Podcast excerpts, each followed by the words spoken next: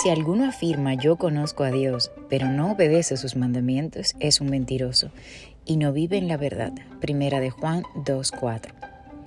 Todo aquel que ha nacido de Dios posee estas características. Es una persona de fe que guarda los mandamientos de Dios, oye la palabra de Dios, habla la palabra de Dios, la obedece y se evidencia en su vida la paz de Cristo. Por tanto, vive en armonía con los demás, porque el amor del Padre está en ella. Haz de este día un día de entrega al Señor Jesús. Ama a las personas, comenzando por lo que están cerca de ti.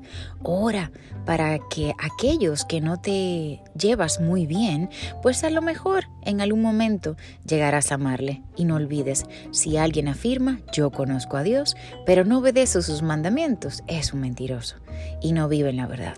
Y yo estoy seguro que tú no lo eres, porque tú pones en práctica todos los conocimientos adquiridos, todos los consejos que nos han dejado para tener una vida llena de misericordia y de amor para glorificar el nombre de Jesús. Que tengas un grandioso día. Recuerda compartir para edificar otras vidas. Dios te bendiga grandemente.